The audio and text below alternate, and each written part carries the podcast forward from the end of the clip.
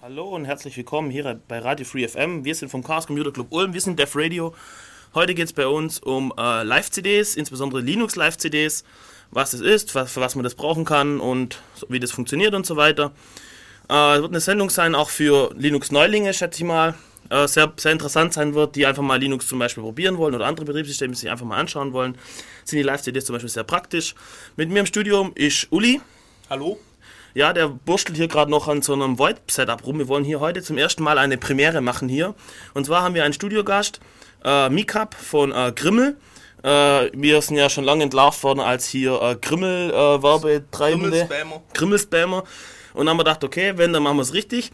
Jetzt ha- haben wir den heute als Gast, aber über VoIP dabei. Mal gucken, ob wir das Setup hinkriegen, ob das hier alles so funktioniert. Also verzeiht uns, wenn wir hier oder da ein bisschen eine kleine Panne hinlegen. Jetzt fangen wir erstmal an mit ein bisschen Musik. Ähm, ich habe euch mitgebracht. Dein Schatten. Viel Spaß. Bis gleich.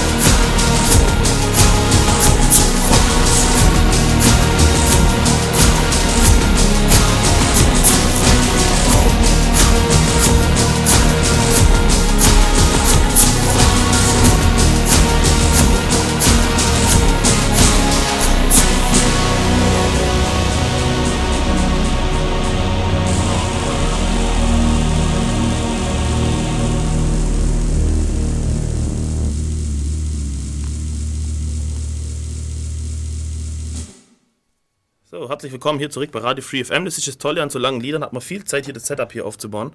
Es müsste rein theoretisch Ähm, funktionieren. ja, also nochmal, wir sind hier äh, äh, Def Radio. Informationen über uns findet ihr auf www.defradio.de.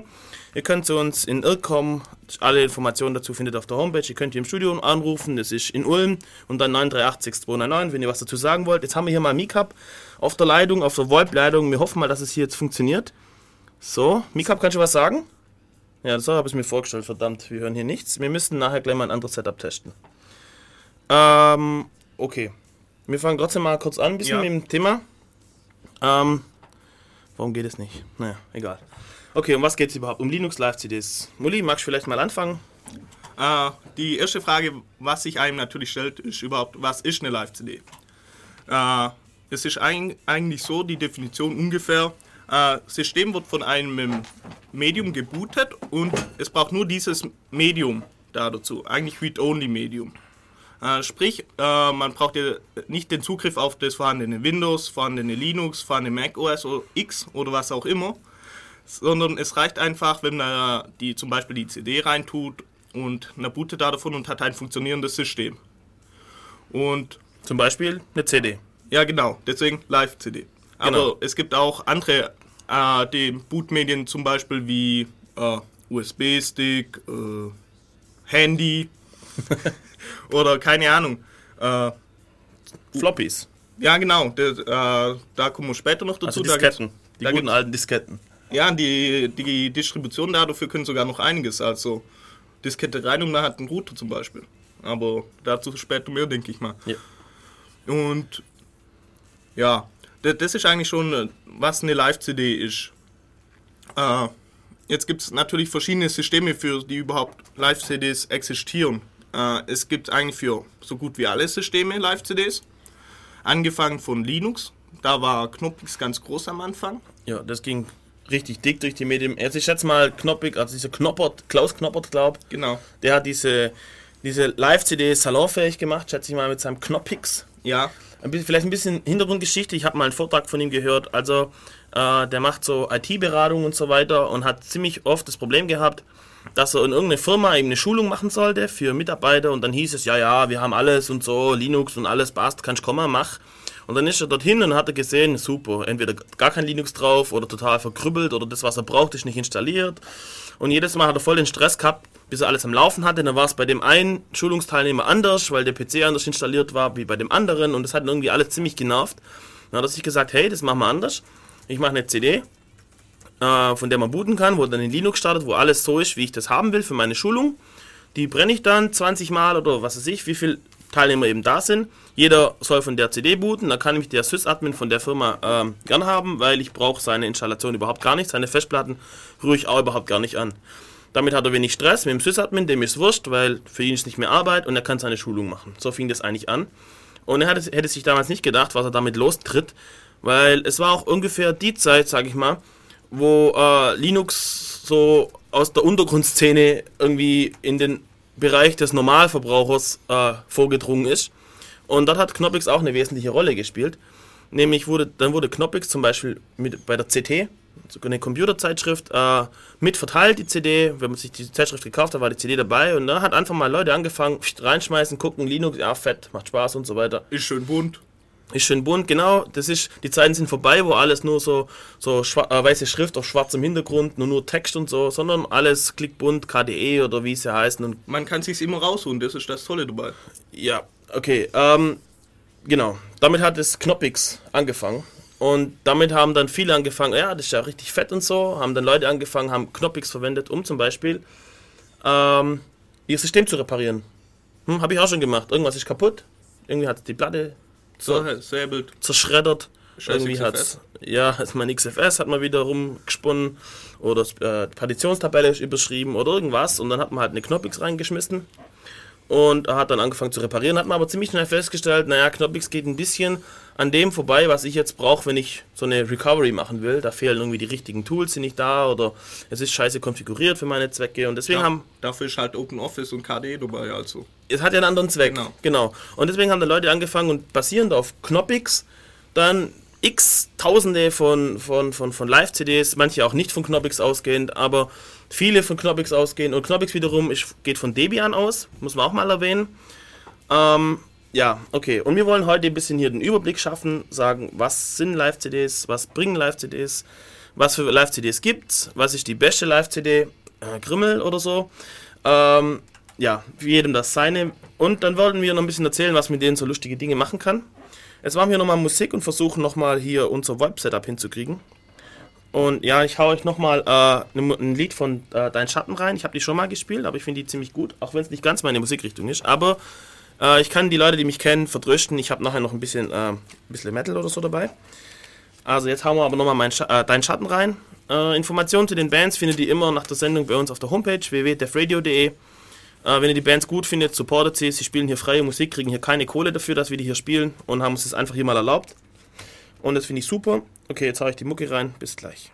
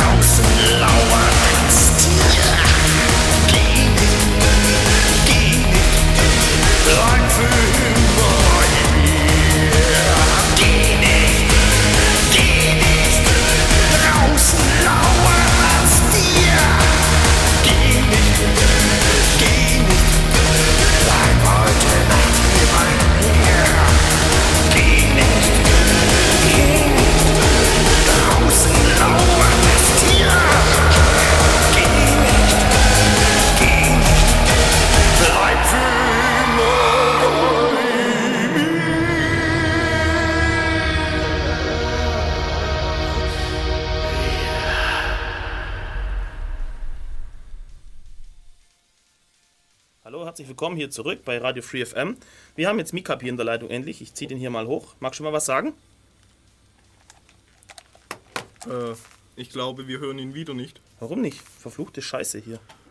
Es stimmt aber diesmal alles. Kannst du noch mal was sagen? Muss vielleicht A, B oder so? Nein, das passt. Telefon 1. Tu mal das Telefon 2 hoch. Hm. Vielleicht haben sie die Leitung. Okay, das ist falsch. Da ist nichts drauf. So. Verflucht. Aber es stimmt hier alles. Warum geht Äh. es nicht? Gibt es hier noch eine zweite Nummer? Nein, oder? 938. Ich weiß es nicht. Kennt sich jemand hier, hier mit dem Telefonsetup aus? aus? Oh Mann, oh Mann, oh Mann. Also wir haben ihn am Telefon, wir hören ihn auch bloß. Ihr hört ihn nicht. Das ist ein bisschen Aber ich habe ihn offen, ich habe ihn drauf. Drück mal alle Knöpfe. Ja, genau. Guter Plan. Guter Plan. Ähm, hier vielleicht noch irgendwas, keine Ahnung. Guest, Operator. Verflucht. Na, machen wir halt mal weiter. Irgendwas muss, muss ich mir einfallen lassen. Jetzt haben wir immerhin schon ein re relativ cooles Vibe-Setup hingekriegt. Und Ja, und das ist jetzt echt traurig. Aber ich verstehe es nicht, warum. Ich habe ihn drauf. Muss irgendwo den Hörer beiseite legen oder hier irgendwas draufdrücken oder so. Nö. War bisher auch nicht so. Na, jetzt machen wir mal weiter, Uli. Was sollen wir jetzt machen? Äh, Mika hat mir mal nachher einen dritten Versuch, okay? Also ich leg mal auf. Nein, lassen doch Hä? einfach in der Leitung, dann kann er ein bisschen zuhören. Kann er doch auch so. Dann Der hört, der hört nichts, wenn ich da nicht reinspreche. Achso, okay. Ja, also bis nachher, ja? Tschüss. Das ist jetzt echt ärgerlich hier. Naja, ähm, wir haben nachher noch einen dritten Versuch. Wir haben ihn hier im Studio, aber wir kriegen ihn nicht auf. Wir können den Kopf, äh, wir können das Telefon An den- ja, guter Plan, Uli. Sehr guter Plan. Das hört sich total gut an. Ähm, ja. Egal, machen wir einfach mal weiter. Es geht hier um Linux Live CDs. Wir sind äh, äh, von, also bei Radio Free FM, wir sind Def Radio. Das Gute, haben Probleme das Gute mit an Radio ist, dass hier kein, kein Fernsehen ist. wir sehen beide ziemlich scheiße aus. So. Ja. Okay, ähm, ja, machen wir ein paar Anwendungsbeispiele, oder? ja. Magst oder? für was, was, für was kann man jetzt so eine, so eine, so eine Live-CD benutzen? Eine haben wir schon genannt vorher. Einfach mal das System sich angucken, ja. Ja, genau, zum Ausprobieren. Da gibt es vielfältige Möglichkeiten. Zum einen, ich möchte jetzt in euer äh, Media Player ausprobieren. Da gibt es zum Beispiel dann äh, Amarok Live CD. Amarok ist ein relativ cooler Player, aber halt QT und KD und so ein bisschen, aber relativ cool. Dann äh, zum Beispiel den Reactos, den Windows-Klon anschauen, schmeißen sich eine Live-CD rein, schaut es an und kann dann sagen, wow, fühlt sich wie Windows an oder so. Dann äh, einmal zum Beispiel äh, Rescue, das hatten wir ja schon, wenn man einfach gar, gar nichts auf dem Rechner benötigt. Die Festplatte kann ausgebaut sein, man kann es RAM-taschen oder was weiß ich. Dann einmal zum Beispiel Offline-Scannen auf Viren, wenn man kein zweites System installiert hat, wo man jetzt äh, Virenscanner laufen lassen kann. Äh, startet man einfach so eine Boot-CD, so eine Live-CD und überprüft den Rechner einfach auf Viren. Nämlich das Problem beim Online-Scannen ist ja, wenn der Virus irgendwie auf das System gekommen ist und er hat äh, Admin-Rechte erlangt, dann kann man halt nicht äh, mehr dem System vertrauen und deswegen geht man halt mit dem Offline-Scan. Stichwort Rootkit. Genau. Genau. Don't trust your system. Ja, wenn es mal infiziert ist, dann ist eigentlich alles vorbei. Das Einzige, was hilft, oder wenn der Verdacht besteht, es sei infiziert, das Einzige, was wirklich gut ist, ist, das System zu scannen, während es nicht aktiv ist. Genau. Und das kann man mit so einer äh, Live-CD machen. Und da gibt es äh, eine Abwandlung von Knoppix, sie nennt sich Knoppizillin. Genau. Und äh, wer hat die zusammengestellt? Ist die von CT? Ja, genau, die ist von CT. Die, okay. kann, die haben sie auch mit ihren, mit ihren Heft-CDs ausgeschleudert. Genau. Und das ist wunderschön, das erkennt dein Netzwerk automatisch, äh, lädt die neuesten Virendefinitionen nach und dann kann man einfach ganz normal seine Platte scannen. Ähm, ja, was soll ich sagen? Ja, genau, die, die, genau, was nämlich ein, also eine, ein Problem, was diese Live-CDs so haben, ähm, sie waren eingesetzt auf irgendeinem Computersystem und die müssten nach Möglichkeit alle Computersysteme supporten äh, weil das ist blöd irgendwie, wenn es nur bei der Hälfte läuft. Das heißt, was die wirklich gut machen können, äh, können müssen, ist äh, die Erkennung, Auto, automatische Erkennung der Hardware. Und äh, dieser Knopper, der hat das schon ziemlich cool gemacht bei seinem Knoppix. Die, man schmeißt die rein, der braucht dann ewig zum Booten, weil er erstmal alles durchscannen muss und so weiter. Und der muss auch von CD booten, das ist ja auch noch langsam. Genau, das, das darf man auch nicht genau. vergessen. Genau, dazu sagt man aber nachher was, wie man das beschleunigen kann, so einen Bootvorgang. Übers Netzwerk oder sowas. Ah, okay, ja. Ja, man kann auch Live-CDs übers Netzwerk booten. Erzählen wir nachher, wie das geht. Ähm, äh, was soll ich jetzt sagen? Ja, genau, die Hardware-Autoerkennung. Äh, ziemlich gut. Äh, man, man, man steckt alles an, zum Beispiel seine USB-Kamera oder alles Mögliche. Dann bootet man, denn er, der kennt alles automatisch, legt alle Verzeichnisse äh, an, mountet alles schon, oder? Man kann es einstellen, wie man es haben will meistens. Oder sich alles vorbereitet einfach. Dann Auf dem Desktop sieht genau. man dann die Icons, wo dann draufsteht, äh, Fischplatte 1, was weiß ich. Man hat einen alles. KDE, das ist ein Window Manager, der ähnlich, sage ich mal, aussieht wie die, wie die UI von, von Windows, halt mit, mit halt so Startleiste und Icons und so weiter und unten so ein, so, ein, so ein Programm, so eine Programmleiste und so, sieht eigentlich ziemlich ähnlich aus. Ähm, man fühlt sich gleich, also als Windows-Benutzer gleich ziemlich heimisch. Ja, es sind ein paar Unterschiede, aber die fallen einem nicht so auf. Was halt schön ist, dass es dass komplett alles integriert ist da. So wie bei Windows. Man hat ein Adressbuch, das, man hat ein Adressbuch, das wird von äh, dem Mail-Programm, dem äh, Jabber-Client und was weiß ich, was alles benutzt und ist halt, man fühlt sich heimisch. Es ist alles gut integriert. Und, und gut vorkonfiguriert. Genau. Und das ist der Sinn von Knoppix jetzt zum Beispiel. Okay, die Hardware-Autoerkennung. Äh, das können dann auch alle Oh, nee, nicht alle, aber viele Live-CDs. Manche sind so gemacht, dass man sie selber konfigurieren muss, wie zum Beispiel Flea4L. Flea4L ist eine Distribution für Router. Die Idee ist folgendes: Man hat eine Diskette, man hat einen PC ohne Festplatte, ohne Grafikkarte, ohne nichts, was unnötig Strom verbraucht, weil so ein Router soll ja üblicherweise durchlaufen. Ähm, dann lädt man sich diese Distribution runter man konfiguriert dann, man stellt ein, man sagt, welche Netzwerkkarten man hat und so weiter, wie die, wie die Netzwerke sind, die IPs, man konfiguriert einfach alles. Sagt dann, okay, mach jetzt. Dann erstellt er eine, äh, eine bootbare Diskette. Diese Diskette nimmt man dann, macht den Schreibschutz an und stiebt sie rein in den Router und startet ihn.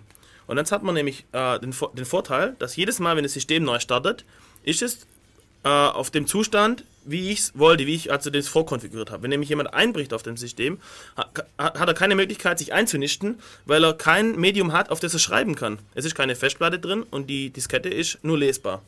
Da gibt es, früher hatte SUSE so, so ein ähnliches Produkt im Angebot, das ist SUSE Firewall on CD. Da hat man in einer UI hat er sich schön die Regeln zusammengeklickt und was weiß ich alles. Und dann hat, hat meine CD gebrannt, hat die in den Rechner geschoben und dann war das die Firewall. Also es gibt auch einige kommerzielle Varianten von solchen Sachen, aber ich glaube, die CD wurde in der Zwischenzeit eingestellt.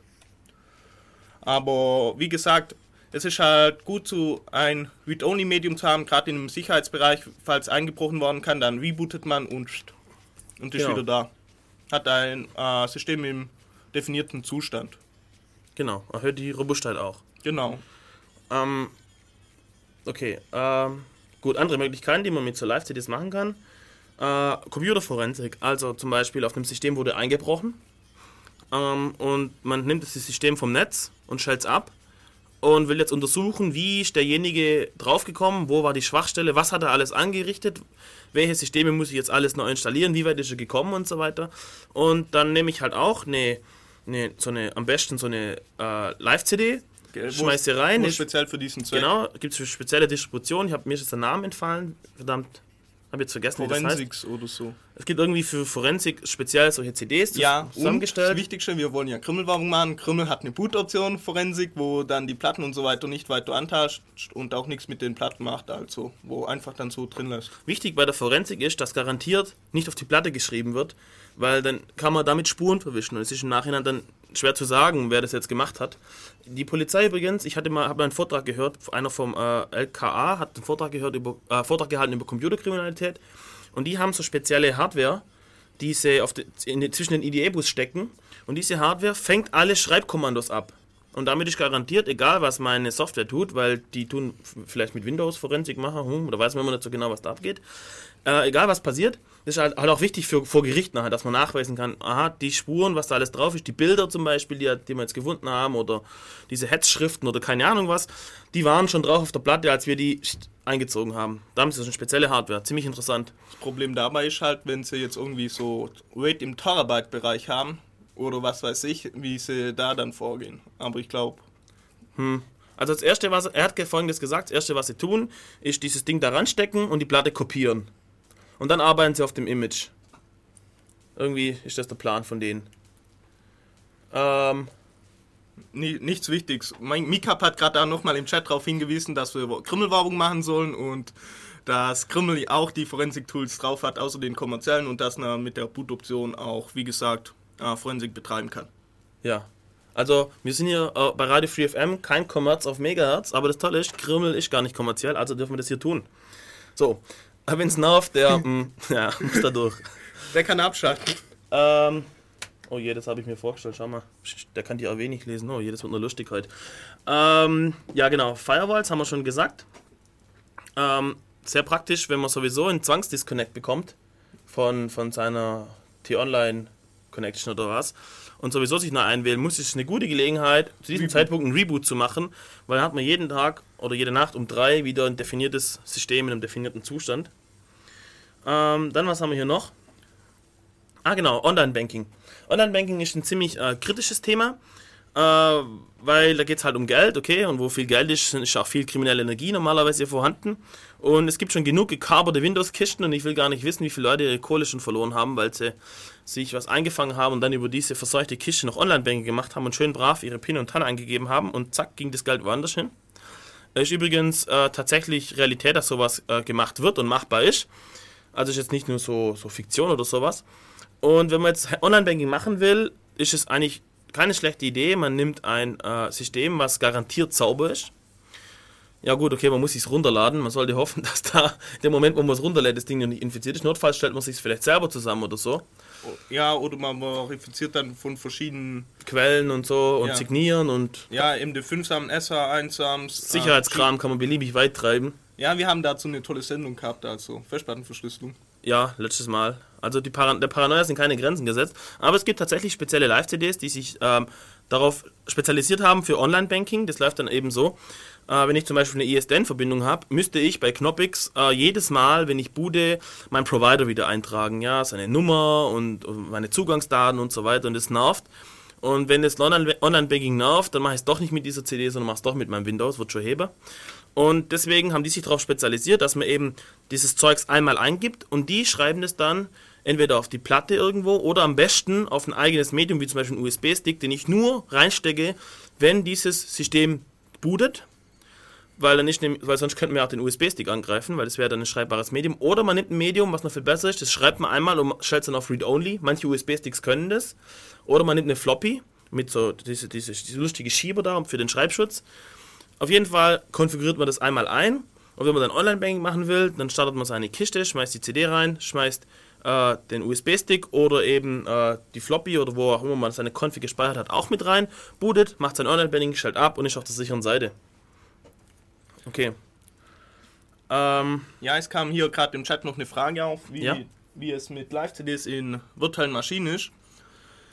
Ja, das Problem ist, äh, wenn es übers Netz geht und, das, und äh, also der Traffic geht übers Netz und äh, die Wurzelmaschine ist befallen, dann hat man immer noch das Problem, dass ja, eventuell das Ganze mitgesnifft wird. Oder ah, okay. Es geht darum, wenn ich es richtig verstanden habe, ist es safe, Online-Banking zu machen, wenn man eine Live-CD in einer virtuellen Umgebung startet. Ja. Also eine VMware zum Beispiel oder eine, was haben wir, was gibt's noch, wie hießen die alle? Xen, QEMU. Ja, genau, der ganze Kram. Äh, Ob es dann safe ist, Uli hat es ja schon beantwortet, nein, ist nicht safe. Wenn nämlich der Wirt drunter befallen ist, ist der Traffic Ja, man kann alles unten machen. Es geht durch den Wirt durch und dadurch Genau. hat der man, Wirt, man in the middle zum Beispiel. ja, der Wirt hat Oberhand, also er kann alles machen. ja. Er kann die Daten rauslesen und vor allem bei Windows ist es so, zum Beispiel mit dem äh, Windows 19 System, zum Beispiel könnt ihr irgendwas, irgendwas drüber malen über die ja, VM.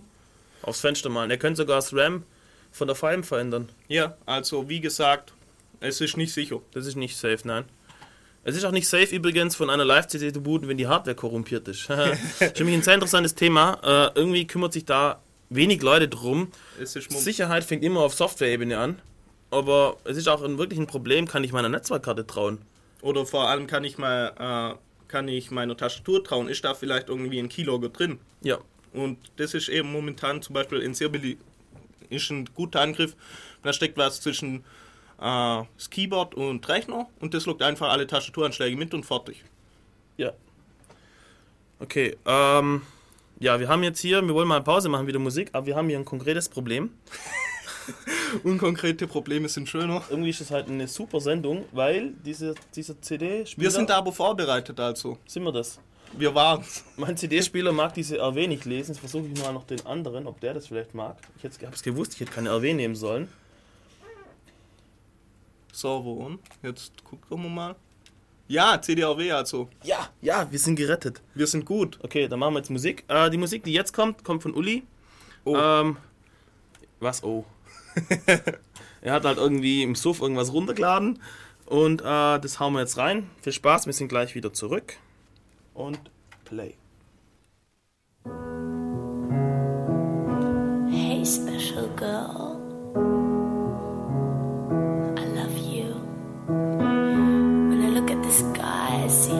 Sparkling from above. Because you're so special. Special, racially special, yeah. Now I give you these flowers. These flowers, it's a red rose tree.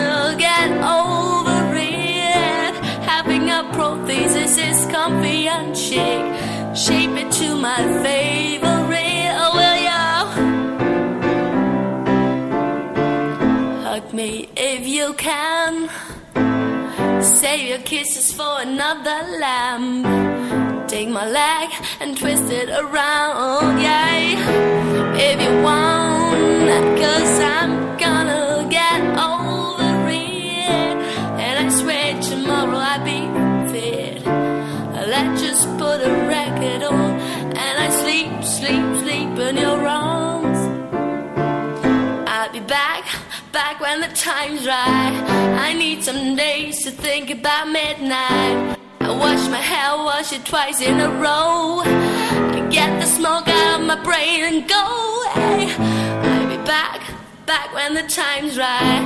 I need some days to think about midnight. I wash my hair, wash it twice in a row.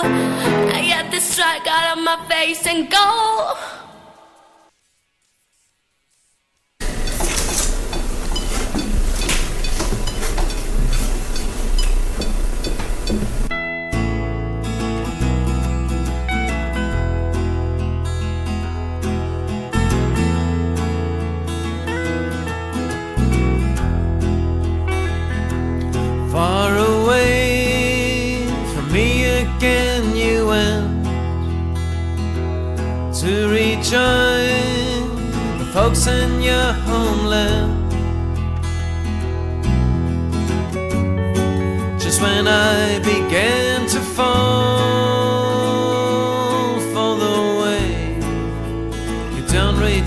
My calls.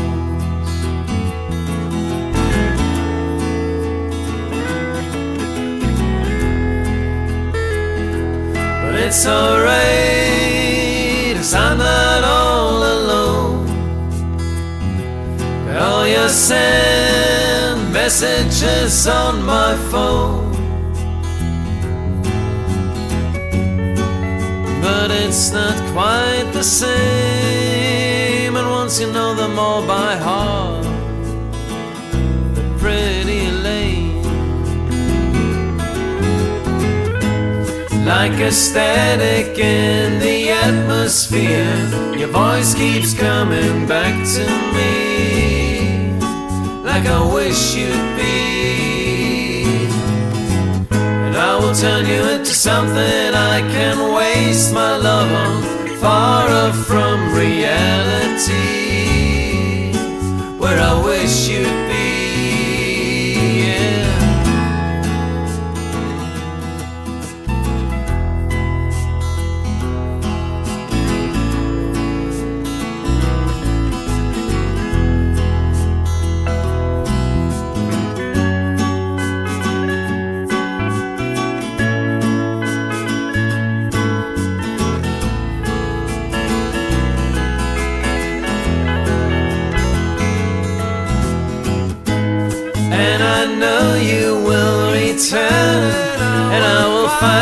out who you really are. Just a minor star. That's when all of my commitments and my vows will start to fall apart. And the tough part starts, babe. I can't wait to cut the romance crap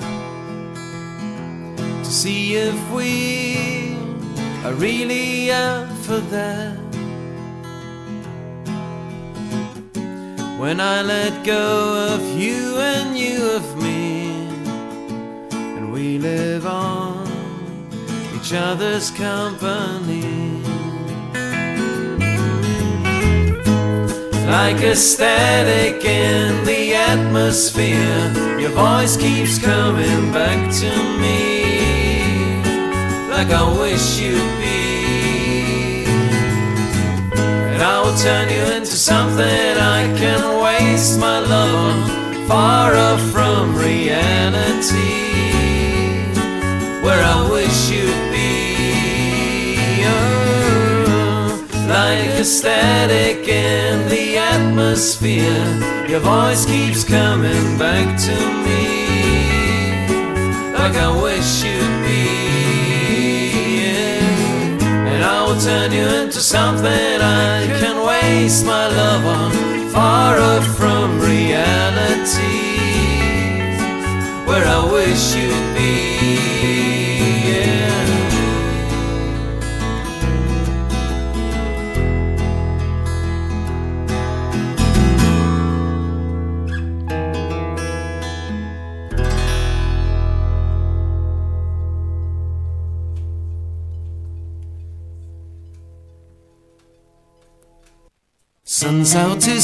a song for me.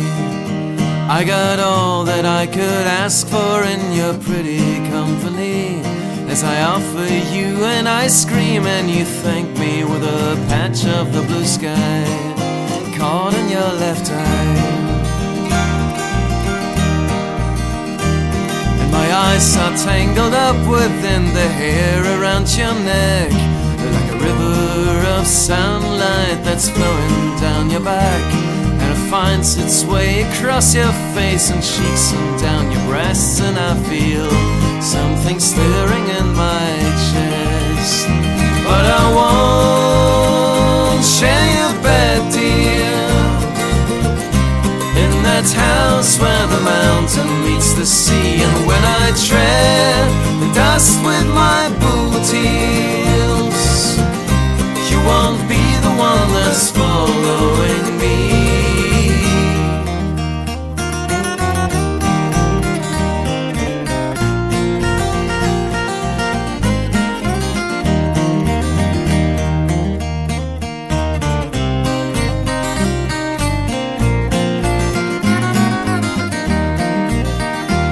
Can I Take you to the bridge across the railroad tracks point out to you the way the sun sets in the west. And I'm starting to inform you about my future and my past, but you just smile and say, give 'em words to rest. And I won't share your bed, dear. In that house where the mountain meets the sea, and when I tread the dust with my boot heels, you won't be the one that's following me. Cause you're really something, and I'm still an idiot with a heart that's moving across the sea. And whenever I feel your eyes upon me, I'm looking at the life that I didn't choose to lead. Sends out to sing a song for me. I got all that I could ask for in your pretty company. And if one day we wake up and find we're walking separate paths, then so be it. Was für ein Abgang, hey. Hallo, herzlich willkommen hier zurück bei Radio Free FM. Äh, ja, ihr müsst, also wenn ihr, wenn ihr denkt, was ist das für Mucke und so, Alex macht da Mucke, ich tue hier mal einfach mal auf den Uli rüberdeuten. So. Ja, ich bin schuld.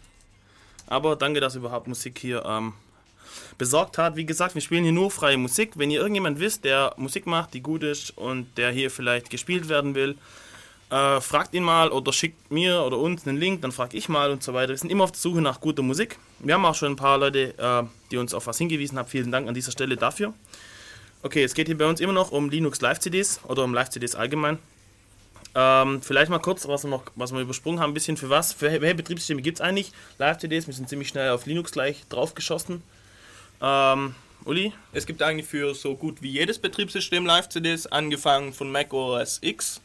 Äh, ja, ich muss das X explizit betonen, nämlich eigentlich sagt einer 10, aber manche Leute regen sich da auf, also sagt lieber Mac OS X.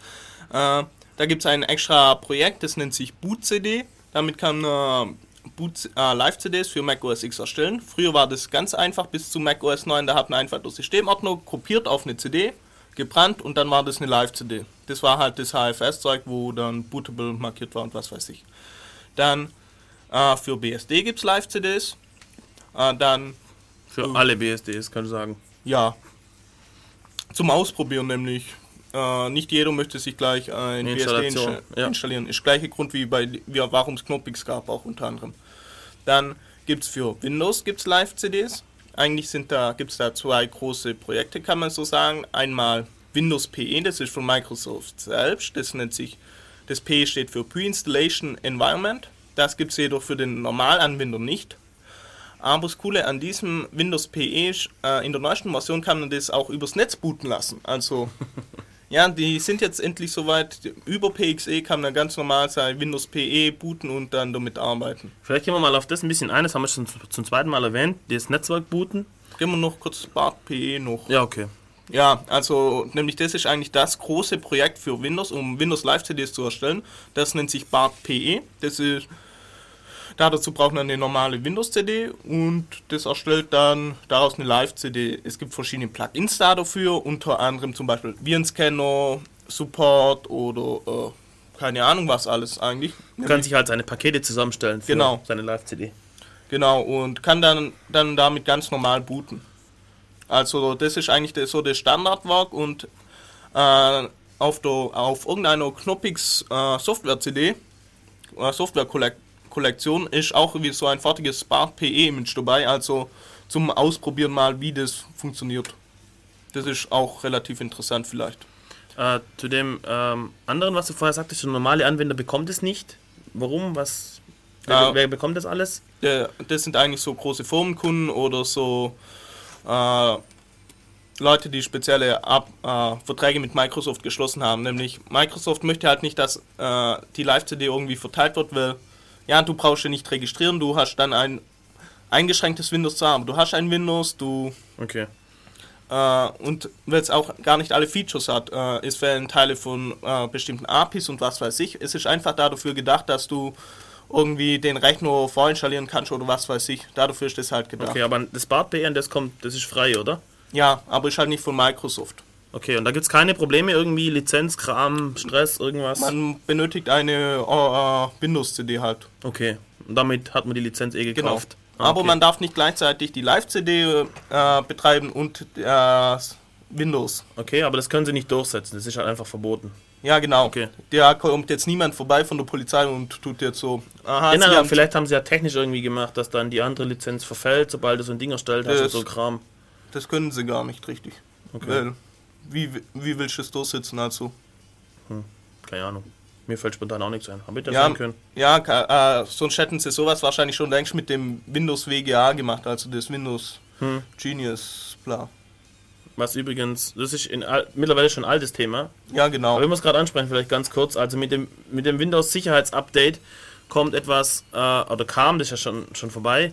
Äh, habt euch bestimmt schon installiert, wenn ihr nicht aufgepasst habt, dieses Genius Advanced und da geht es halt irgendwie, die behaupten, die wollen uns schützen vor Leuten, die eben illegale Kopien verkaufen, äh, vor solchen schwarzen Händlern und so weiter und äh, die tun auch niemanden, das ist interessant, niemand sagen, hey, ich habe dich erwischt, du hast eine illegale Kopie, sondern die sagen, hey, dich hat jemand reingelegt, der hat jemand eine illegale Kopie verkauft. Äh, vielleicht aber auch ein guter Plan, nicht mal jedem Kunden mal vor den Kopf zu knallen, dass sie hier betrügen. Ähm, das Problem an diesem WGA ist eben, dass es das typische Nachhause-Telefonieren ist. Dass quasi hier eine Software installiert wird, die dann Daten über meinen PC an Microsoft schickt und ich nicht genau weiß, welche Daten das sind und wann das passiert und überhaupt und was sie mit den Daten machen. Deswegen ist es nicht so lustig, ehrlich gesagt. Okay, wir wollen auf das Netzwerkbooten jetzt kommen. Also ein Problem bei diesen ganzen Live-CDs ähm, ist eben, dass sie von CD booten, okay? Das dauert schon mal ziemlich lang, weil das CD-Medium ist nicht das schnellste. Dazu kommt, wenn dann das System mal äh, läuft und ich will ein Programm ausführen, was bisher noch nicht im, geladen wurde, dann muss erstmal die CD anspringen, auf, auf Touren kommen und dann muss es ausgelesen werden. Das dauert schon ziemlich lang, 5, 6 Sekunden, bis dann die Applikation startet. Das nervt. Dagegen gibt es verschiedene äh, Möglichkeiten, Maßnahmen. Die eine ist, ähm, manche Distributionen sind so klein, dass sie sich komplett in Arbeitsspeicher kopieren können. Ein Beispiel dafür ist Damn Small Linux. Genau. Oder Krümmel kann das auch, wenn man genügend Arbeitsspeicher hat oder wenn äh, es gibt von Krümmel halt zwei verschiedene Versionen und da kann man auch die Krümmel Small nehmen, die hat ungefähr so 50 Megabyte und da kann ich auch sagen 2RAM, dann lädt sie sich komplett in Arbeitsspeicher und gut ist. Das dauert dann beim Boot, also bei Grimmel dauert es dann halt, beim, weil Grimmel nicht auf, auf klein getrimmt ist, so wie jetzt äh, Damn Small Linux. Das sind Damn Small Linux sind glaube 50 MB oder Ja, so. genau. Das ist extra dafür gemacht, klein, in RAM laden, üb- zum Beispiel CD booten und dann kann ich die CD raustun, was übrigens auch ein Problem bei Knoppix ist. Äh, die CD ist gelockt, wenn ich nur ein CD-Laufwerk habe, kann ich jetzt zum Beispiel mit diesem Linux keine Audio-CDs anhören, weil, dies, weil das Laufwerk gelockt ist mit der, mit der Knoppix-CD. Äh, bei Damn Small Linux jetzt zum Beispiel kann ich davon booten, der lädt sich komplett in RAM und ähm, danach kann ich die CD raustun und arbeite im RAM und ich merke keinen Unterschied, dass es jetzt eine Live-CD ist und nicht eine Festinstallation von der Geschwindigkeit her. Äh, wie gesagt, bei Grimmel, der kopiert sich am Anfang, das dauert, je nachdem, wie, wenn man das Grimmel Full-System nimmt, dann kopiert er da kurz, ich weiß nicht wie viel MB, Sechspartige CD, ja, aber ja, okay, entpacken tut es im RAM, oder? ich weiß nicht genau. Ja, auch nicht genau. Auf jeden Fall, das dauert schon drei, vier Minuten, bis er alles kopiert hat, aber dafür läuft es dann nachher besser. Und wenn er halt Krümmel Small nimmt, dann geht es halt relativ schnell, gleich wie bei Damn Small Linux, weil äh, Uli, das hatten wir erwähnt. okay. Entschuldigung, ich bin so ein bisschen Krümmelfetischist. Also, Okay, äh, was ich jetzt äh, sagen wollte, genau, Netzwerkboot. Eine andere Möglichkeit, das Ganze schnell hinzukriegen, ist übers Netzwerk zu booten. Äh, magst du vielleicht mal das Setup erklären, wie das technisch funktioniert, welche Komponenten man da braucht? Na komm schon, Uli. oh, Nicht so faul. naja, okay, also, Als er das zum ersten Mal am Laufen hatte, hüpft er in der Wohnung rum, yeah, yeah, guck, guck, was ich hab. Und jetzt tut er so, als ob es langweilig wäre. ja, ja, ja, in der Zwischenzeit ist es abgehangen, nachdem ich das geblockt habe. Naja, lassen wir das. Erzähl's Äh, mal. Also, äh, die Netzwerkkarte holt sich äh, per DHCP beim Booten äh, zunächst äh, eine IP-Adresse und holt sich da, äh, dann gibt es eine DHCP-Option, wo man sagen kann, sie soll sich, äh, es soll sich auch ein File holen und dann wird das über T FTP. TFTP heißt Ja, genau, Tiny Tiny FTP. FTP, wird dann der Kernel geladen und das Zeug und also der Bootloader und da wo da man da dann kommt schon der Prompt und dann kann man sagen ich boote und dann wird äh, Also du holst, vom, du holst vom DHCP-Server einen speziellen Bootloader. Äh, die Korrekt? Option, nein, die Option, wo das Zeug liegt. Vom DHCP kriege ich nur die IP-Adresse und dann spezifiziert, wo, wo ich das Zeug holen kann. Ah, okay, du brauchst den speziellen Bootloader schon, der das dann übers Netz holen kann. Genau. Okay. Das, das, ist das PXE-Dings. Okay. Und dann wird das über TFTP, wird, wird die Datei, wird das Zeug geholt. Der Kernel? Ja, genau. Und eine halt- Init.d, oder? Ja, halt als erstes der Bootloader, wo dann das grafische Zeug darstellt. Ja. Und dann wird da, da die Init.d und der Kernel geladen und dann es gibt eine an, ich möchte das zum Beispiel über NFS holen. Also NFS-Route ist da, da und dort, weil man ja noch den kompletten Inhalt der CD braucht. Also NFS, Dateisystem übers Netzwerk mounten. Genau. Und gibt es an und dann geht er in die Init.d rein, äh, lädt alles Zeug, konfiguriert das Netzwerk, äh, mountet ein paar NFS das Zeug rein und ja, Fertig. genau, dann hat man sozusagen hat man die CD über NFS dann da und dann ist alles eigentlich Standardweg. Und bootet, sacke schnell. Yeah, Und läuft nachher auch sacke schnell. Wenn Ja. die Netzwerkverbindung gut ist. genau. Das, naja, äh, sowas macht man na natürlich normalerweise nur gerade im Heimnetzwerk oder gerade irgendwie, wenn's, äh, irgendwie, wenn es 100 Mbit irgendwie da hat. Deswegen ist das eigentlich kein Problem. Okay. Ähm, was wir vorher noch, ähm, als wir aufgezählt haben, welche Einsatzzwecke Linux äh, Live-CDs haben können, haben wir etwas vergessen, was ziemlich cool ist. Und zwar äh, ein Film, irgendein Movie, ich kaufe den, kaufe den auf einer CD und diese CD ist eine Live-CD. Ich kicke den in irgendeinen Rechner rein, der eine Grafikkarte und einen Bildschirm hat. Und das Ding bootet und macht Hardware-Autoerkennung und konfiguriert alles so, so gut es geht mit der Hardware und startet danach den Movie. Ziemlich cool, finde ich. Oder, Ja. oder auch für MP3s oder so gibt es auch. Ja, es gibt da, also gerade die eine kann zum Beispiel auch MP3s, dann gibt es auch noch Distributionen, die äh, dann übers Netz irgendwelche Sachen empfangen, so Streaming-Zeug, so Mediaboxen. Und- Aber das Problem bei den meisten ist, die haben halt keine Verschlüsselungssachen im Kern drin. Das ist zum Beispiel schlecht, wenn du jetzt äh, den Movie auf deiner Platte haben willst und dann schön grafisch zum Auswählen und so weiter. Du hast den Movie dann natürlich nicht unverschlüsselt auf der Platte, weil es vielleicht jetzt gerade naja, sagen wir so, äh, das ist ein DVD-Whip und damit hast du das CSS äh, die Kopierschutzsperre umgangen und das willst du halt nicht unverschlüsselt rumliegen lassen. Verschlüsselst es und dann kommst du halt mit solchen Pakete nicht dran. Ja, aber es gibt doch auch Live-CDs, wo der, Mu- wo der Film Ja. schon mit drauf ist auf der Ja, CD. genau. Gibt's auch. Ja, das gibt's auch. Finde ich ziemlich cool, ehrlich gesagt. Brauchst dich nicht rumärgern mit Treibern, mit, Codex vor mit allem. Codex und alles. Alles da, was du brauchst. Fupp. Ziemlich cool. Was wir auch noch vergessen haben, äh, Live-CDs zum Installieren von äh, Systemen zu benutzen. Zum Beispiel, wenn man jetzt ein Debian früher installiert hat, dann war die Hardware-Erkennung unter aller Sau, wenn es man auf neueren Rechnern installiert hat. Da nimmt, hat man dann ein Knoppix, früher, heutzutage in einer Krümmel, genommen.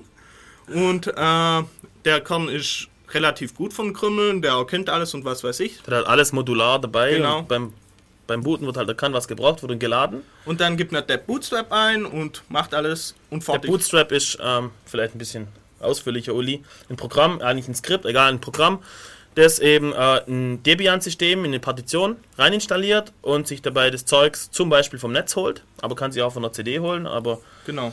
vom Netz ist halt am, am einfachsten. Das heißt, wenn ich ein Debian installieren will, jetzt auf dieser Platte, brauche ich irgendeine Live-CD, schmeiße sie rein, äh, tu mein, meine Partition, vielleicht, meine Festplatte vielleicht noch partitionieren, tu sie formatieren, tu sie mounten, sack der Bootstrap da rein und fupp ist das Debian-System fertig. Und dann als nächstes gehe ich her und klaue die Config von dem Live-System, weil der hat alles schon auto erkannt. Man nimmt einfach den Kernel komplett.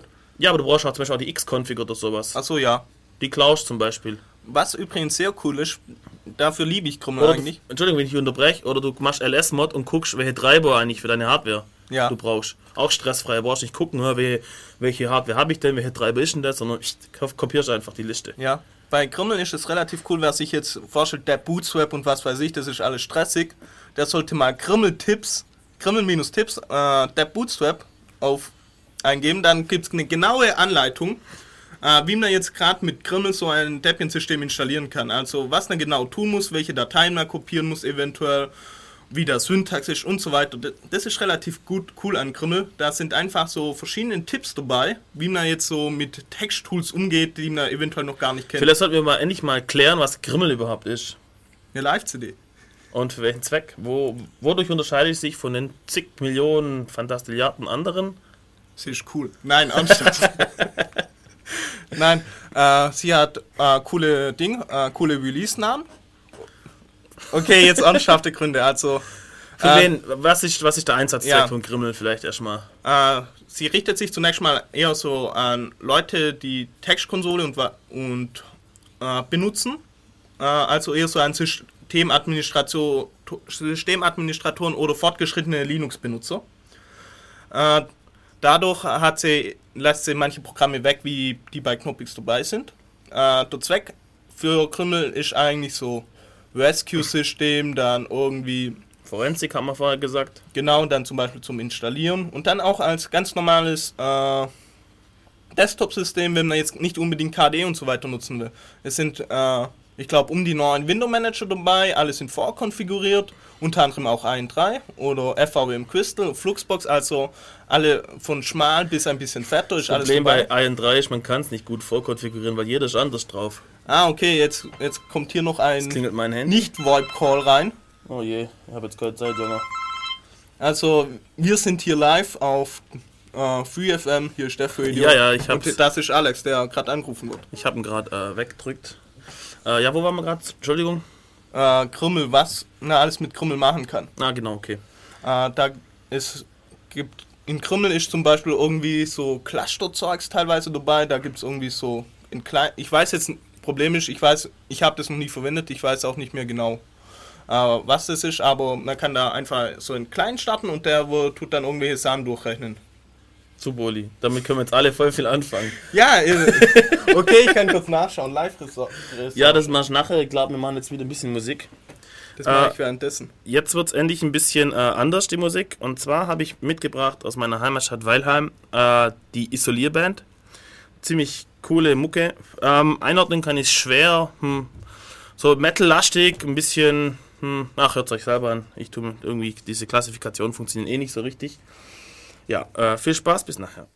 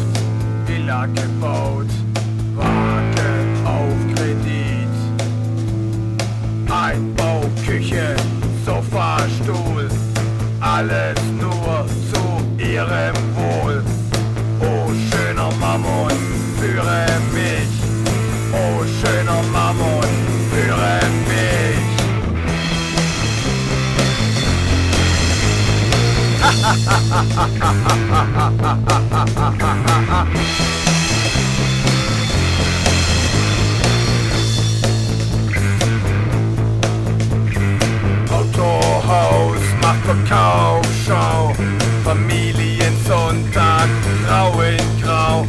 Und Käufer lädt ein zur Probefahrt, einmal um den Block ein. hinein. Mein Kopf wird groß, mein Hirn ganz klein. Erzählt mir was von Bar-Einkauf. Sag, junger Freund, passen Sie mal auf.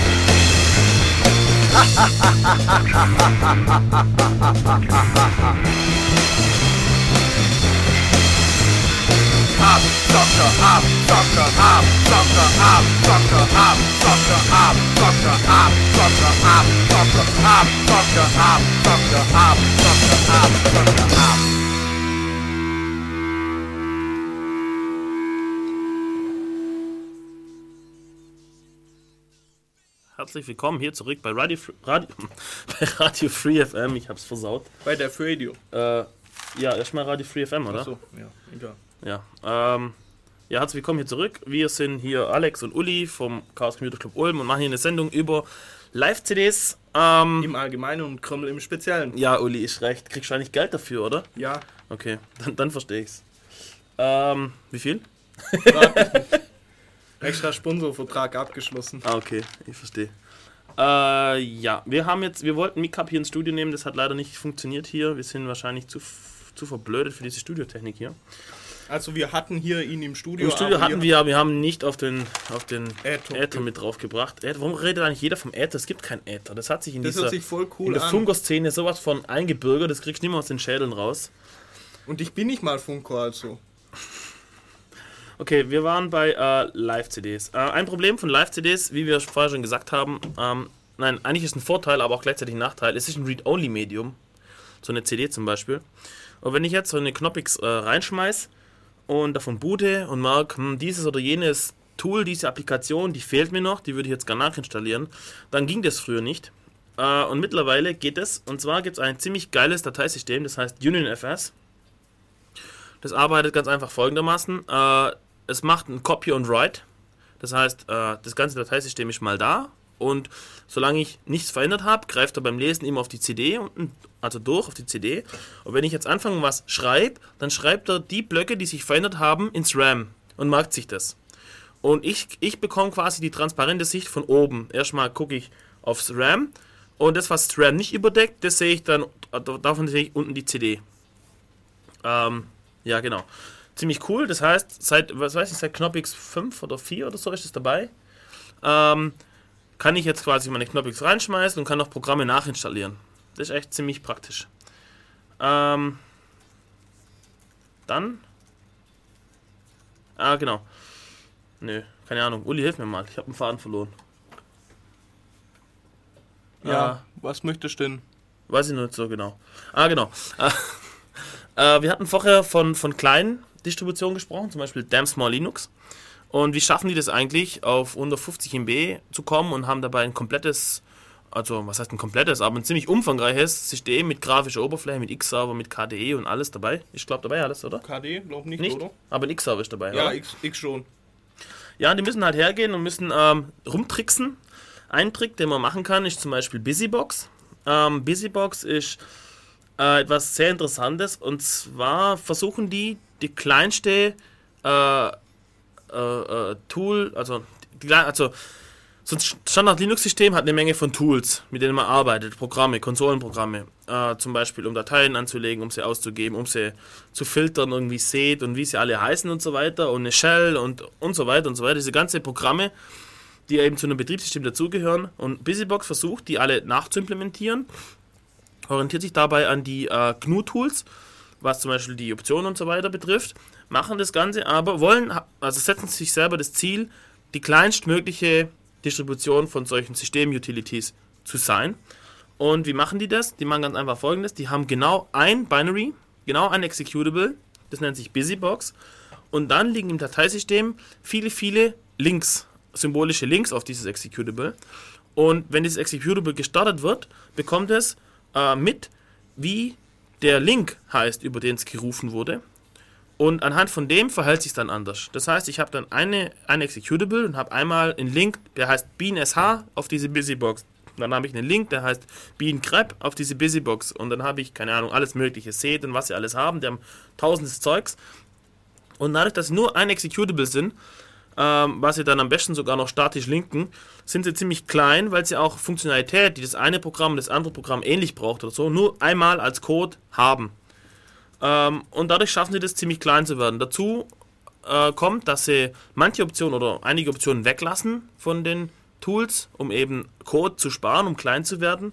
Das ärgert manchmal, weil manchmal genau das, was man am liebsten, mit, wie man es am liebsten macht, geht dann nicht mit der Busybox und so weiter. Äh, ja, mein Gott. Auf jeden Fall hat man dann, dafür hat man eben ein kleines ähm, Setup, äh, eine kleine Distribution für System-Utilities. Flea4L setzt das zum Beispiel ein, Busybox. Dann ist Busybox auch ganz groß äh, bei Embedded-Systemen, was jetzt mit unserem Thema nichts zu tun hat, aber dort haben die ja auch das gleiche Problem, dass sie klein werden wollen. Äh, ja, Nachteil von Busybox ist eben, dass wenn ich beim Upgraden einen Fehler mache und mir das Busybox Binary kaputt mache, mein ganzes System einmal ist, weil nichts mehr geht. Weil alles auf Busybox dependet. Ähm, wenn ich Pech habe, vielleicht sogar init. Das heißt, der bootet gar nicht mehr. Und das ist ein bisschen ein Problem und der empfohlene Weg ist eben folgendes zu tun: einmal Busybox zu installieren und ab da die paar Tools, die man nach, äh, äh, nachträglich irgendwie in eine neuere Version drauf spielt, die dann nicht als Busybox, sondern als eigenes Programm dann zu haben, dann ist das Ganze ein bisschen robuster. Aber mir ist es schon passiert auf einer Embedded Hardware, ich wollte die Busybox updaten, weil ich noch ein zusätzliches Programm gebraucht habe und danach war die Kiste tot, es ging gar nichts mehr. Das ist ziemlich ärgerlich. Das ist ein bisschen ein Nachteil an dieser Busybox. Was auch noch ein Nachteil ist, äh, dass nicht alle Funktionen von Programmen implementiert wurden. Ja, das sagte ich, als du vorher gechattet hast, ja, Uli. Ah, okay. Ich gehe wieder zum Chat. Ja, chatte du mal.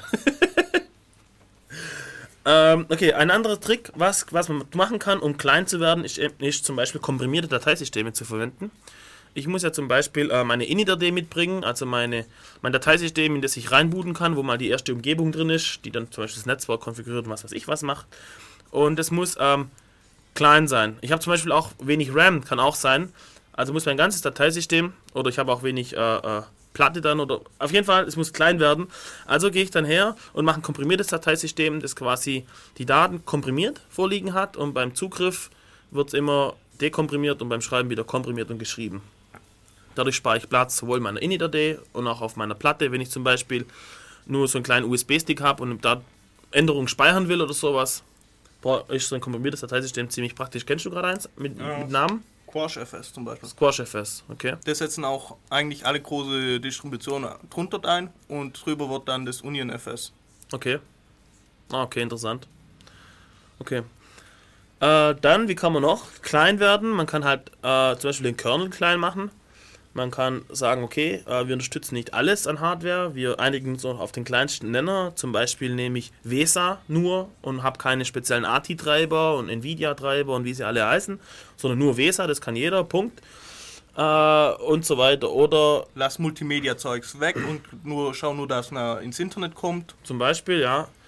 Je nach, also je nach, also die, die, die ganzen Live-CDs, Distributionen unterscheiden sich im Wesentlichen einfach nur an der Paketauswahl, welche Pakete sind dabei, dann an der Konfiguration vom Kernel, was ist im Kernel drin, was ist als Modul dabei und die, die Vorkonfiguration der Programme.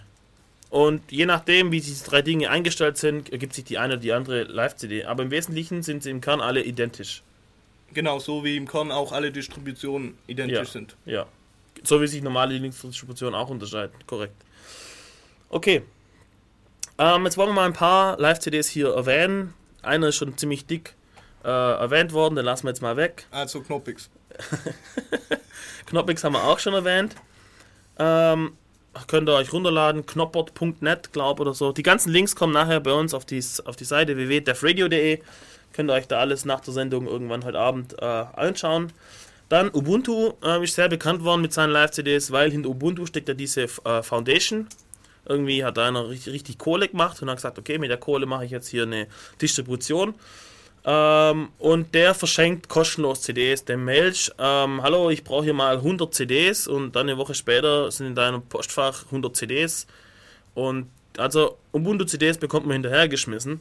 Das ist auch teilweise ein Problem, wenn manche Leute denken, ja, ich verteile die mal so in meinem Bekanntenkreis, bestellt so 50 CDs und dann stellt du fest, scheiße, die haben schon alle 50, die haben schon alle CDs. Also, Ja, die stapeln sich dann irgendwann. ja, also Ubuntu sind die neuen AOL-CDs ungefähr so. ja vielleicht. Ja, aber das Coole ist, also das System ist sehr einsteigerfreundlich und gerade dadurch, dass äh, Ubuntu so viel CDs verteilt hat und äh, so verbreitet hat, haben auch neue Leute Linux kennengelernt und ben benutzen Genau. es auch. Also Ubuntu, für mich persönlich ist es nichts. Ich habe es mir mal angeschaut. Der automatisiert mir zu viel. Irgendwie, ich mag das nicht. Ich mag wissen, wann was abgeht. Aber äh, ich sehe schon ein, Ubuntu ist für ähm, nicht, also Leute, die einfach den Computer benutzen wollen, was auch sehr legitim ist, ähm, sehr gut, weil es nimmt einem alles ab. Man schmeißt das Ding rein, Installation, ich, der, der, automatisch alles, ein bisschen partitionieren muss man, das muss man immer, der Rest läuft durch. Äh, macht automatisch so, ähn, so ähnlich wie, ähm, wie Windows diese Updates macht, läuft bei Ubuntu auch so ein Daemon, der halt immer wieder guckt, in drunter ist ja ein Debian, also macht er halt ein Upget-Update und guckt dann, was könnte upgraden und bietet es ihm an, sagt, hey, hier ist ein Security-Patch für dieses Programm, sollen wir das jetzt installieren? Dann klickst du nur auf Ja und der macht es dann alles automatisch und so. Also ziemlich cool.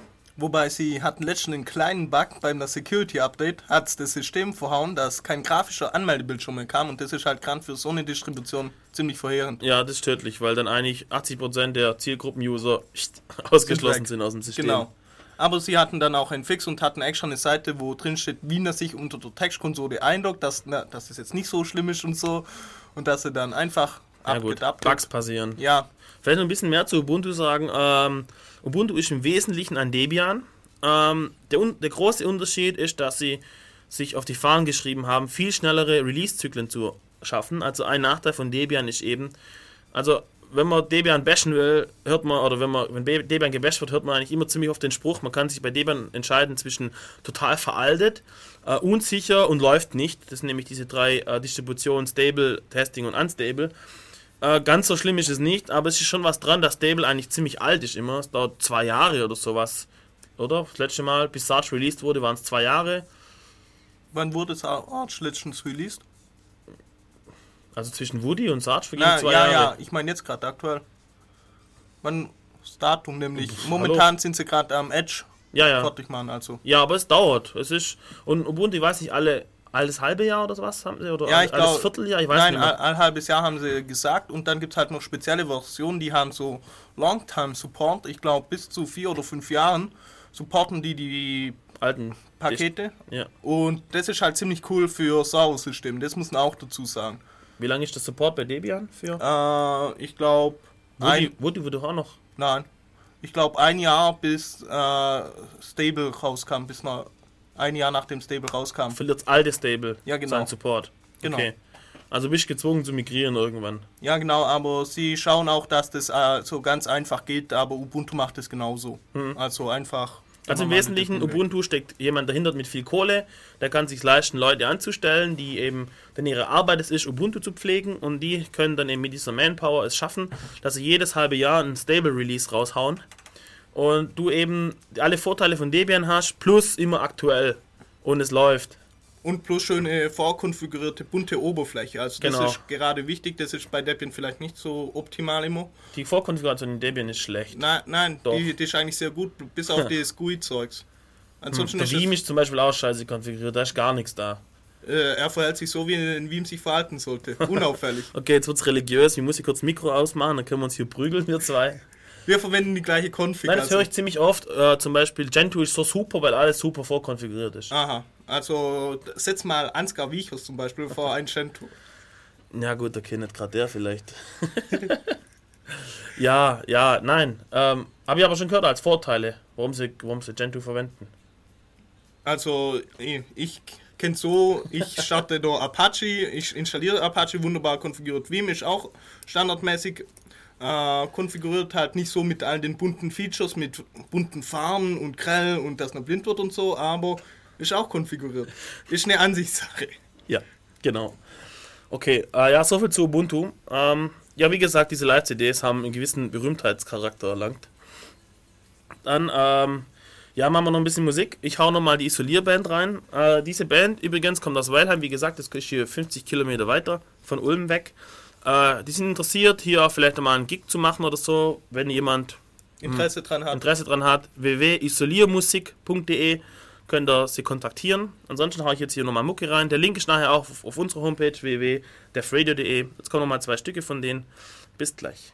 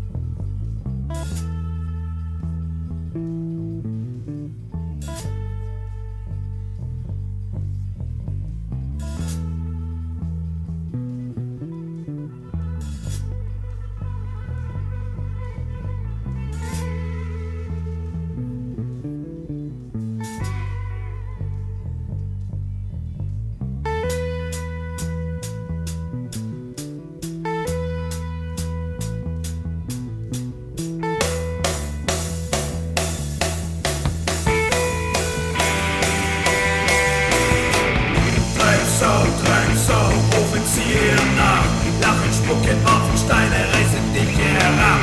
Stiefel fallen mitten ins Gesicht. Das Spiel beginnt, die Karten, sie sind schlecht gemischt. Ein Streichholz und ein bisschen Sprit. Jetzt schon lange und du kriegst selber alles mit. Opfergabe für das gute Volk. Denn wir sind stark, ja, wir sind stolz. Ja, wir sind stolz. Ja, wir sind stolz. Wir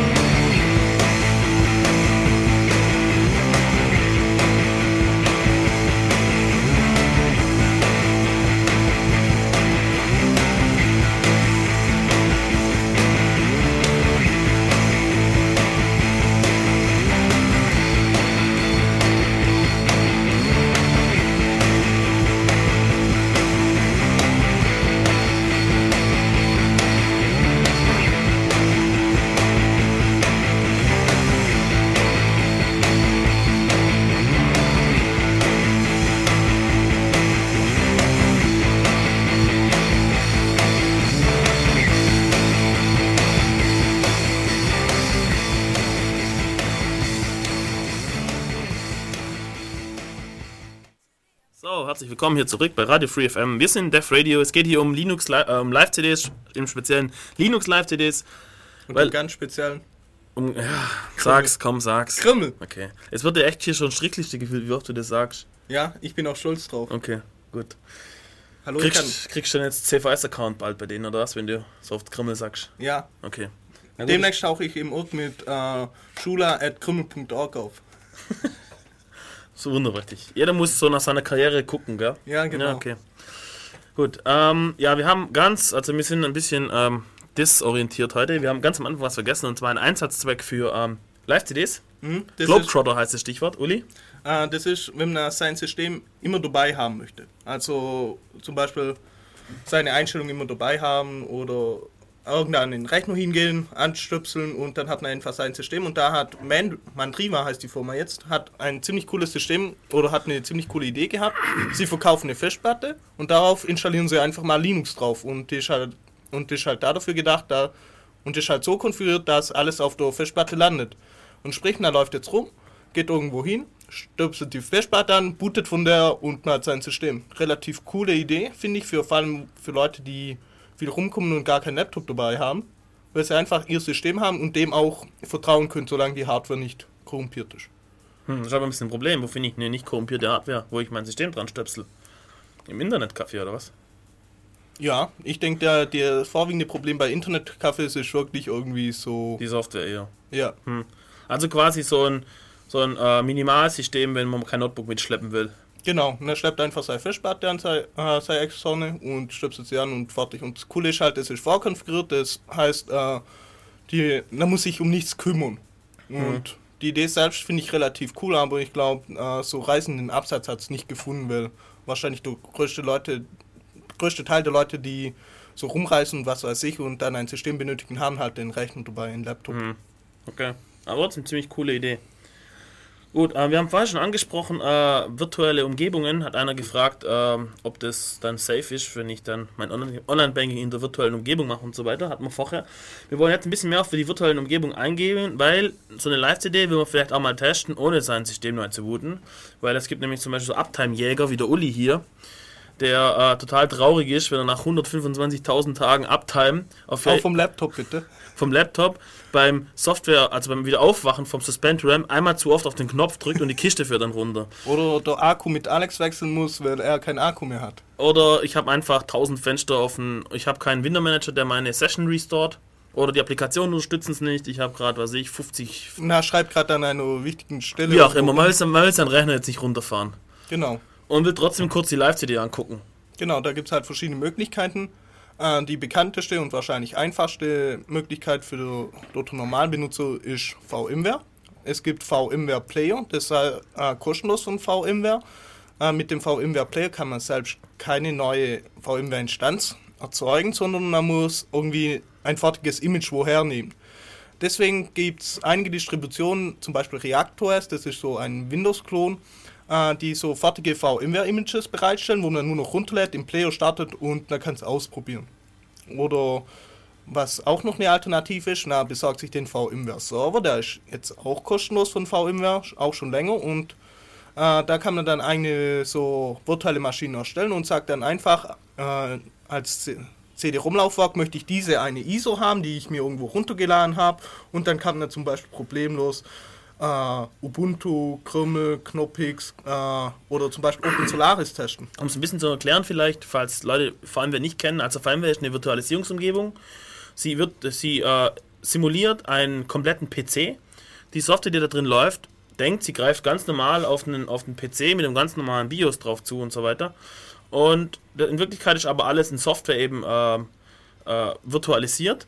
Und wenn ich jetzt boote das System und das BIOS will jetzt von CD-ROM lesen und so weiter, dann kann ich einfach sagen, okay, hör zu, VMware, greif entweder wirklich auf meine richtige CD-ROM drauf zu oder greif auf dieses ISO-Image, auf diese Datei, wo ein CD-ROM-Image eben drauf ist. Genau.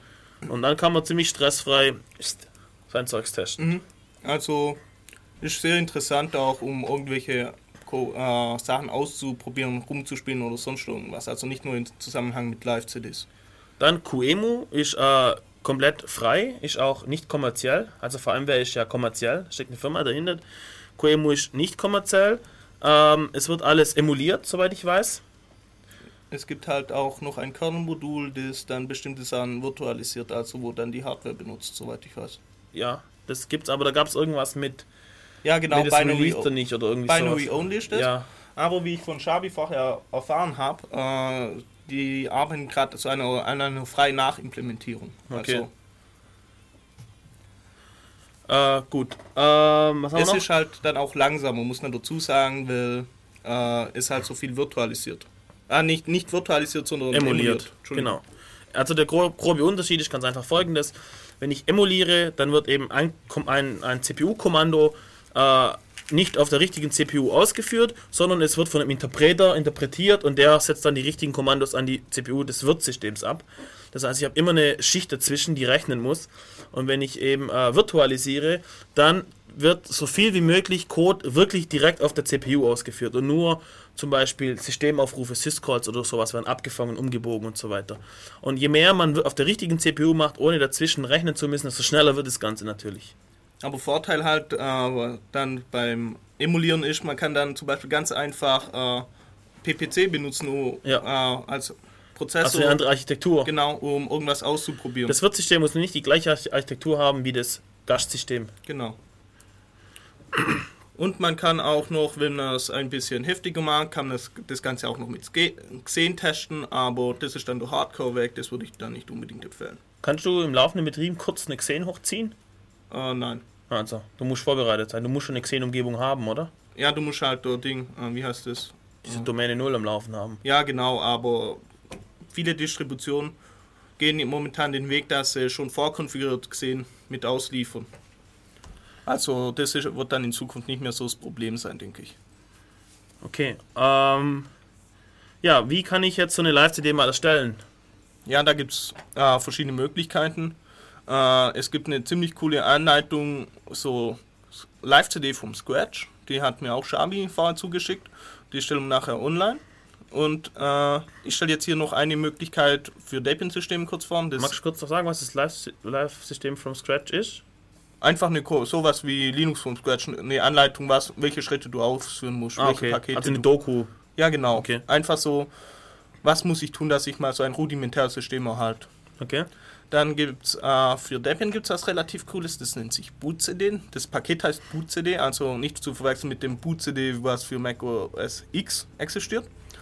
Äh, man installiert einfach äh, sein Debian so wie immer. Äh, man tut es konfigurieren und was weiß ich alles. Und dann ruft man bootcd auf und bootcd erstellt von dem laufenden System einfach eine Live-CD. Das ist relativ cool, weil das ist, äh, man kann es ganz normal einstellen, konfigurieren äh, und genau so haben, wie man es möchte und sagt Live-CD und hat's. Und man kriegt ein ISO-Image raus, das kann man können und gut ist. Also eine relativ schöne, leichte Art, um sich mal vielleicht ein bisschen mit Live-CDs zu beschäftigen. Okay. Ich glaube, wir sind ähm, durch, oder? Wir können noch einiges Gibt es im Irk noch was? Wir können noch beliebig hier Ja, reden. ja. Gab es im Irk irgendwas?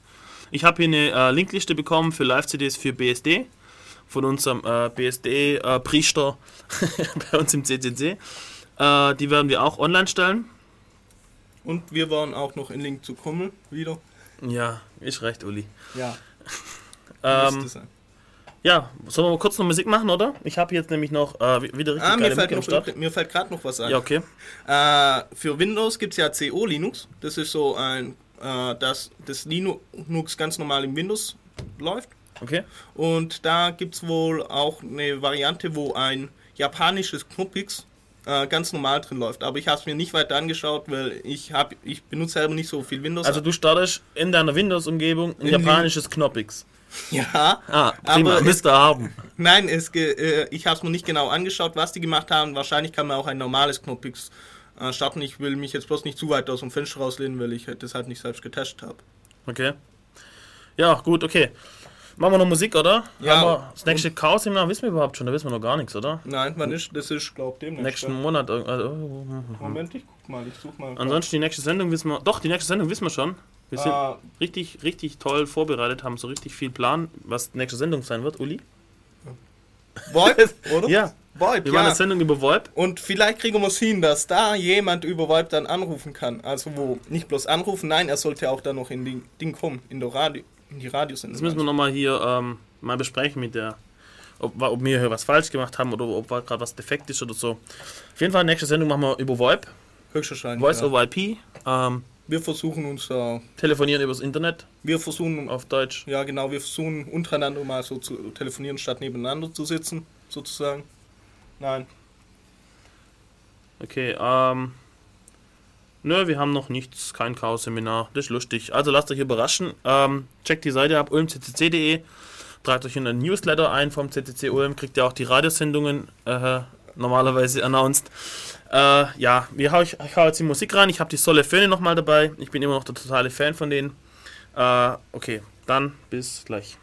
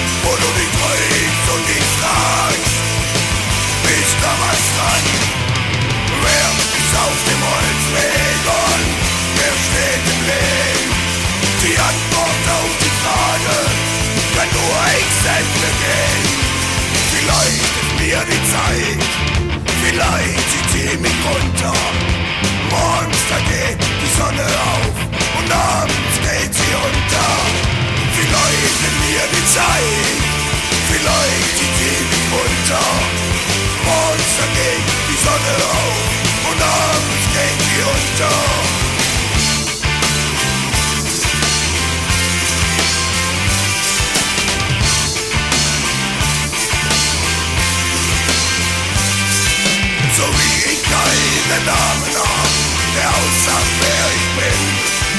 So bleiben meine leeren Worte, ohne Taten, ohne Sinn.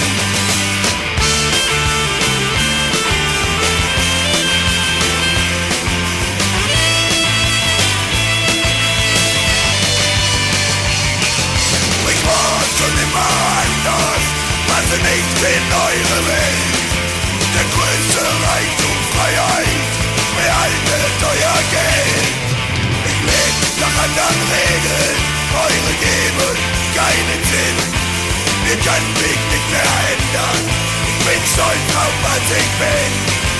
Vielleicht gibt mir die Zeit, vielleicht zieht sie mich runter. Morgens da geht die Sonne auf und abends geht sie unter. Vielleicht gibt mir die Zeit, vielleicht zieht sie mich runter. Morgens da geht die Sonne auf und abends geht sie unter.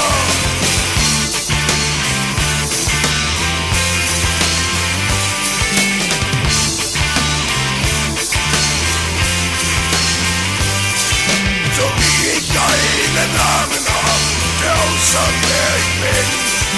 So bleiben meine leeren Worte, ohne Taten, ohne Sinn.